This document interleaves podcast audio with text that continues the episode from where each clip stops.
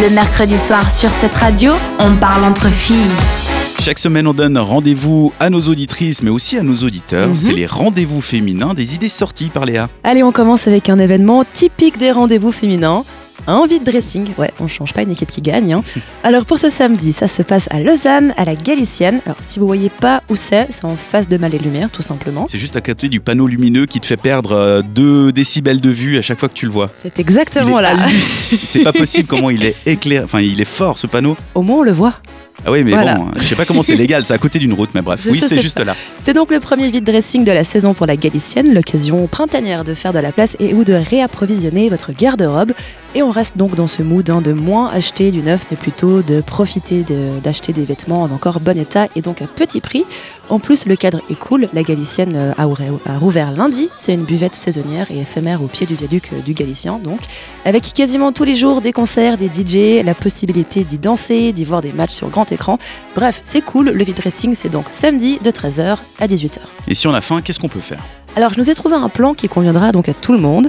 Vendredi, à la brasserie de Montbenon à Lausanne, il y a une raclette partie. Tellement cool, Ça fait tellement plaisir. tellement décalé l'univers de la brasserie avec euh, Oui. la raclette. Et en plus, on arrive au printemps et c'est pour ça que j'aime la Suisse et que j'adore ce pays parce qu'on mange du fromage à n'importe quelle occasion, ça fait plaisir. Plus c'est l'été, mieux c'est hein, une C'est raclette. génial, on est une d'accord. raclette l'été, ça passe trop bien. Merci, oui.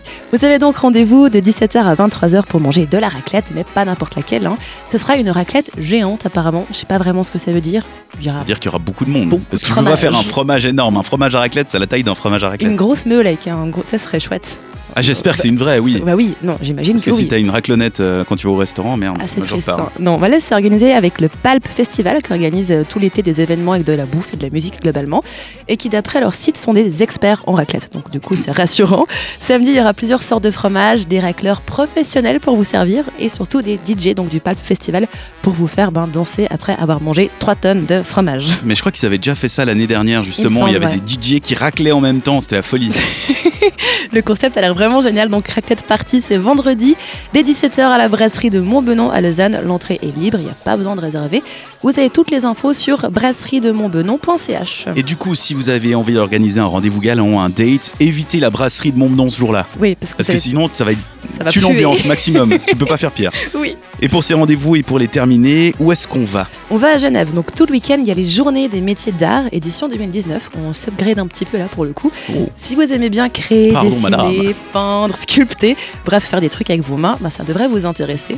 Lancées en France en 2002, les Journées européennes des métiers d'art sont donc devenues le premier événement international consacré aux métiers d'art, d'où le nom. hein. Mhm. C'est des journées qui visent à valoriser les savoir-faire élaborés au fil des siècles dans la conception, la création, l'entretien et même la restauration d'objets artisanaux. Il y a vraiment de tout. Il y a de la décoration d'intérieur, et de la création de bijoux, des vitraillistes et même des ébénistes et encore plein d'autres choses à découvrir donc à ces journées des métiers d'art. Le grand public est invité le temps d'un week-end donc d'avril dans toute la ville de Genève à rencontrer les artisans d'art dans le milieu même de leur création, donc dans leurs ateliers. Vous avez toutes les infos sur métiersdesarts.ch. Et tous ces rendez-vous sont à retrouver évidemment en podcast sur notre site setradio.ch. Merci Léa. De rien. Le mercredi, pas de chichi sur cette radio.